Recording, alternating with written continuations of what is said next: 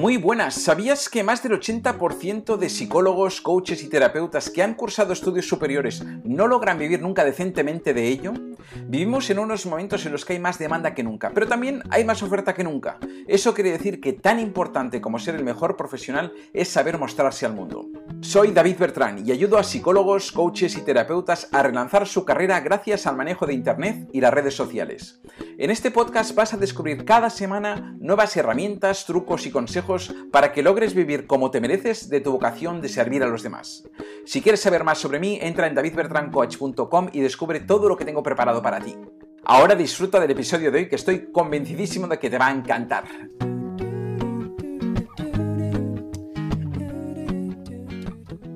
Muy buenas, bienvenido, bienvenido una semana más a este podcast del marketing del Dharma, donde esta semana vamos a hablar de algo súper interesante que son las tres claves que te permiten escalar cualquier negocio online hasta casi donde tú quieras, donde tú decidas. Son, son tres claves, tres aspectos que son fundamentales. Se trata de tres métricas, de hecho, que debes tener en cuenta y con solo estas tres métricas bien controladas, te aseguro que puedes levantar tu negocio y llevarlo hasta el punto en el que quieras, si las entiendes bien y si las gestiones bien. Así que vamos con ello. Son tres métricas que son absolutamente claves, que solo con estas tres métricas bien controladas logramos poder escalar o poder hacer que hacer cualquier negocio tanto online como offline, ¿no? Hay un concepto que sería el número de ventas diarias, ¿vale? Que sería la primera métrica, que es algo tan sencillo como la facturación deseada dividida por el número de días laborables, yo lo hago, dividido por el precio de tu producto o servicio. Es decir, si yo quiero facturar 10.000 euros, 10.000 euros que quiero facturar y lo divido por 20 días laborables me da 500 euros. Si yo tengo un producto de 497, con un producto vendido al día de lunes a viernes, tengo esta facturación.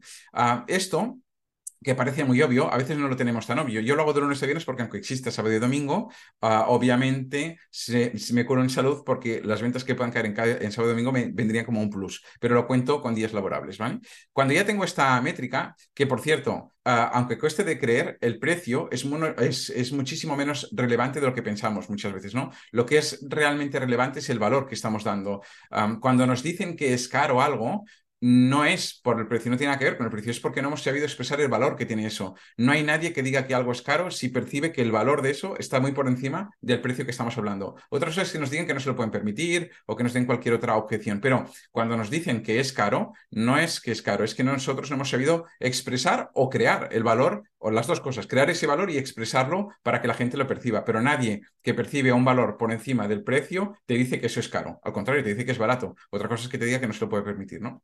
Pongo siempre un par de ejemplos que yo creo que ayudan mucho a verlo, ¿no? Que es el tema de cuando si yo salgo de casa y hay una zapatería en liquidación y no es Nike por 10 euros en el escaparate, por poco que me gusten, aunque tenga tres en el armario, caigo de cuatro patas porque la percepción de valor que yo tengo de aquello es muy superior al precio que voy a pagar. Eso pues vale 80 o 100 y yo voy a pagar 10. Pues mm, es muy fácil que caiga ahí, ¿no? O si yo quiero llenar un estadio de fútbol con un presencial la semana que viene, si yo tengo la posibilidad de que a cada persona que venga y pague mil euros de entrada por ir a ese presencial, yo le voy a dar diez mil de vuelta, cuando se vaya al presencial, al salir, pues eh, lleno el, estadio, o sea, porque la percepción de valor está muy por encima, obviamente es, es una charla lo que estoy diciendo, pero que sirve como idea para decir al final, el tema es que tenemos que lograr que nuestro posible cliente tenga una percepción de valor que sea absurda respecto al precio que va a pagar, porque ahí no se lo piensa a la hora de pagar, ¿no? Bueno, decíamos esto. Primera métrica, esta parte de número de ventas diarias que necesito. Vale, yo sé que necesito X ventas al día para que al cabo de 30 días. ¿Y por qué lo hago con ventas diarias? Para el tema este de, de las medias, porque al final habrá días que sino que, que, no vendas uno y otros días que tendrás que vender dos, o dos días que no vendas ninguno y el tercer día tendrás que vender tres, pero al menos tienes una manera de controlar cuál es la media que tú necesitas, ¿no? Una vez tienes esto, necesitas el coste de, de adquisición del cliente. La segunda métrica clave es el coste de adquisición del cliente. ¿Cuánto me cuesta cada cliente? Un cliente siempre cuesta siempre cuesta. Un cliente no viene porque sí, cuestan dinero o cuestan tiempo o cuestan las dos cosas. Si hacemos estrategias orgánicas, cuesta un tiempo invertido, una serie de acciones que tenemos que hacer para que llegue. Si invertimos en publicidad, cuesta un, cierto dinero. Debemos encontrar un sistema que nos permita captar a esos clientes, y ahí hay mil sistemas, tanto de orgánicos como de pago, como de afiliación, de recomendación y demás, pero al final tenemos que encontrar un sistema que nos permita captar estos clientes y establecer cuál es el coste de adquisición de este cliente, ya sea en orgánico o en publicidad. Si no sé cuánto me cuesta al cliente, es muy difícil que yo pueda hacer un escalable esto. Porque evaluando este coste medio de mi cliente, ah, luego ya sé lo que yo me puedo gastar en publicidad o en esfuerzos para conseguir estos clientes. Para establecer cuál es el coste de adquisición del cliente, a mí me gusta hacerlo en base a 10 clientes mínimo. Yo tengo que tener 10 ventas mínimo para poder saber con certeza que el coste de adquisición del cliente me cuesta X o Y.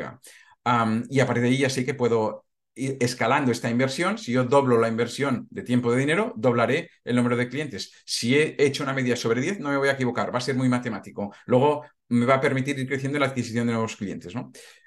¿Qué pasa? Que el, coste de adquisición de cliente es lo que suele ser más complejo porque y más hoy en día, y si se trabaja en publicidad, ha ido subiendo y mm, ah, conforme vaya subiendo la competencia, pues sube el coste de adquisición de cliente. Pero hay una serie de prácticas que sirven para reducir, para minimizar este coste de adquisición del cliente, que son prácticas que sirven tanto para negocios online como para negocios offline. Ah, de hecho, estas son las, las, tácticas de las que te hablaba ahora que, que, te van a permitir, ah, te pueden permitir hacer solo un presencial de esto, con esto, y, ayudar a personas a que capten más clientes, ¿no? O que los capten a un mejor precio. ¿Cuáles son, estas, ah, ¿Cuáles son estos aspectos que nos ayudan a optimizar y a reducir el coste de adquisición de cliente? El primero trabajar la segmentación de nuestra audiencia. Tenemos que identificar y ah, enfocarnos en un público objetivo el más rentable posible, ya sea por su nivel adquisitivo, ya sea porque conecta más con, con, lo que hacemos nosotros. Hay que utilizar datos demográficos, datos geográficos, datos socioeconómicos, de comportamiento. Hay que dirigir todas nuestras estrategias a, a enfocarlas lo mejor posible en ese público objetivo más rentable. Todo el público nos puede comprar, pero hay uno que nos compra más fácilmente y ese nos minimiza el coste de adquisición del cliente. ¿no? Segundo punto, crear contenidos gratuitos en redes sociales de calidad. Hemos hablado muchas veces ¿no? de cuando es un post de estos de, altísima calidad, el, contenido orgánico, y lo voy viendo cada vez más, sigue funcionando si se hace de altísima calidad. Obviamente, un contenido mediocre ha dejado de funcionar. hace cinco años un contenido mediocre funcionaba y funcionaba muy bien. A día de hoy hay que ser fino, hay que sobresalir de toda esa mediocridad que existe, que yo soy el primero que a veces produzco sin darme ni cuenta porque vamos a, lo rápido y vamos a intentar hacer las cosas demasiado rápidas, pero si se produce un contenido bien pensado, bien estructurado, que aporte valor, que conecte con nuestro cliente, que le motive, que le haga sentir cosas, que le mueva dentro y demás, son contenidos que siguen funcionando muy bien de manera orgánica y además se pueden viralizar. Siguiente punto, a optimizar nuestra presencia en los motores de búsqueda, todo lo que es la parte del SEO. Cualquier trabajo que hagamos dentro de nuestra web para que optimice nuestro SEO, para que nos posicione mejor en los motores de búsqueda, obviamente también va a facilitar que nos lleguen más clientes y por tanto reducir o minimizar el coste de adquisición de, cliente. Ah, siguiente punto fundamental, a los programas de referidos, ¿no? Este ofrecer incentivos a, clientes actuales, por ejemplo, para que te refieran a nuevos clientes. Ah, para esto es, es, una cosa que muchas veces no se tiene en cuenta, pero por ejemplo, en presenciales, ¿eh? que no tiene nada que ver con, pero se puede hacer igual online, ¿eh? en presenciales Ah, durante un tiempo, hace unos años, estuve antes de la pandemia, había una gente, ¿cómo se llaman estos? Los de Level Up, Level Up. Level Up ah, son una gente que hacían formaciones, hacen formaciones, pero antes lo hacían todo presencial, antes de la pandemia, y eran formaciones en las que eh, la primera creo que valía 100 euros, luego el segundo nivel valía como mil y pico, y el, tercer nivel valía como 3.000 euros. Y había una rama de desarrollo personal y otra rama de desarrollo empresarial. En esta gente, cuando tú ibas al, al de 100 euros, te regalaban dos entradas de 100 euros más para que volvieras a ir con alguien si quisieras ir. Eso es una manera de provocar referidos. Ah, cualquier cosa que podamos hacer para que mm, el 2 por 1 de, entradas en cualquier congreso, todas estas cosas es una manera de minimizar el coste de adquisición de cliente. optimizar, en este caso solo para la parte online, pero optimizar nuestras páginas de destino. Sabéis que una, una, landing page tiene que tener un mínimo de conversión de un 20%, ah, con lo cual lo que podemos hacer es cada vez que podamos ir midiendo y mejorando nuestra landing page, si pasamos del 20 al 30%, hasta estaremos simplemente ah, dividiendo un 50% el coste de adquisición de clientes. Si el cliente nos costaba 5, nos, nos pasará a costar... 50, mm, sí, ya lo digo bien, pero si paso del 20 al 30, estoy aumentando un 50% más el número de leads que tengo y por tanto reduzco el coste de adquisición de cliente, ¿vale? optimizar nuestra VSL, nuestro webinar, lo mismo, ¿no? Si yo subo tres puntos de, de un webinar que convierte en 3%, 3% lo subo a un webinar que, convierte a un, a un, 6 o a un 9 y de golpe he multiplicado por 2 y por tanto he, dividido por, he multiplicado por 2 la llegada de gente y he dividido por 2, por tanto, el coste de adquisición de cliente. Es que son matemáticas puras y duras, ¿no?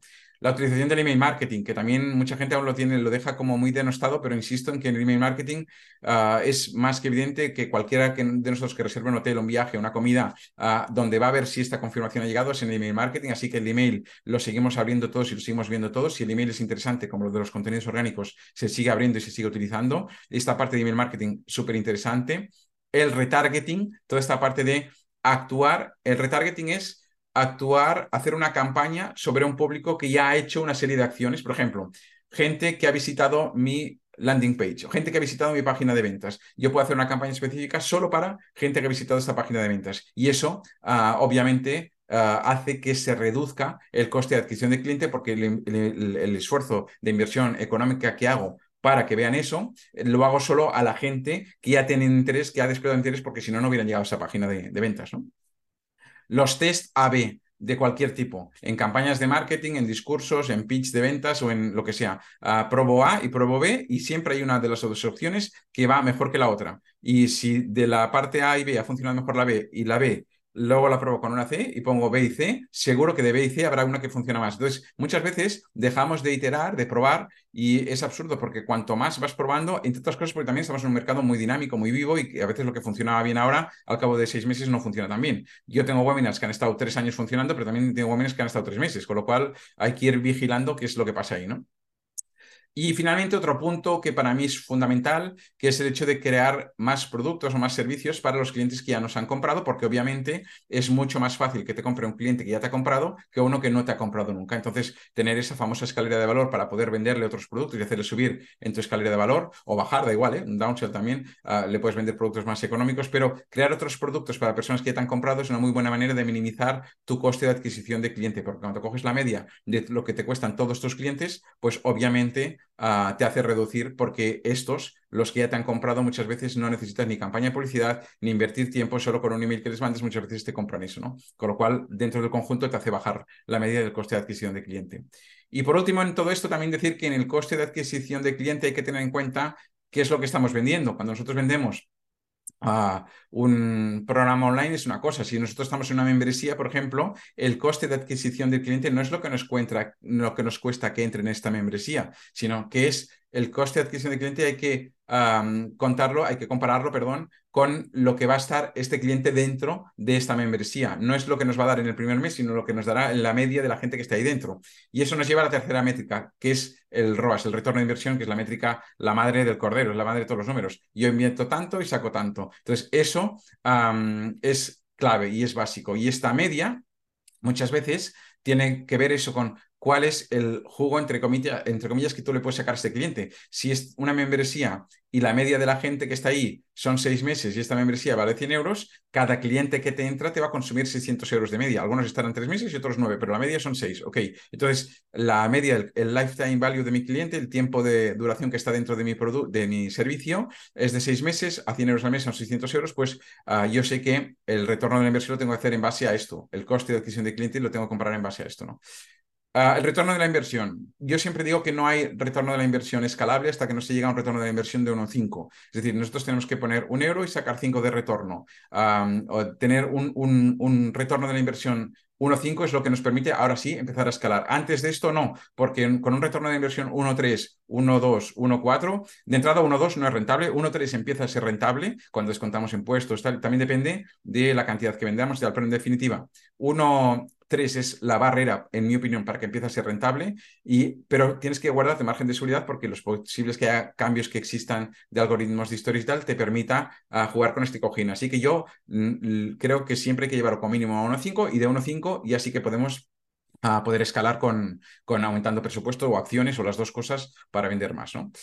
Lo dicho, todo puede y debe medirse en el mundo online, ya lo sabemos, ¿no? Los números son clave, las métricas son clave en nuestro negocio, pero al final cuando tú tienes esto bien medido y sabes que cuanto pones tanto, saques tanto, cuanto más pones, más sacas, es así de claro, ¿no? Pero tenemos, insisto, que tener claro cuánto tenemos que vender cada día, cuál es el coste de adquisición de nuestro cliente y cuál es este ROAS, este retorno de la inversión, ¿no? Mucha gente se fija mucho en el coste por lead, yo fui el primero que durante años me estuve fijando demasiado en el coste por lead y de golpe me asustaba porque bajaba para una campaña por el coste por lead no tiene ningún sentido porque el coste por lead es irrelevante. Me da igual que me cueste el lead lo que sea si me es rentable, si me lleva este 1,5 mínimo. Entonces no es un tema de coste por lead, es un tema de retorno de la inversión, de qué es lo que me acaba trayendo, ¿no?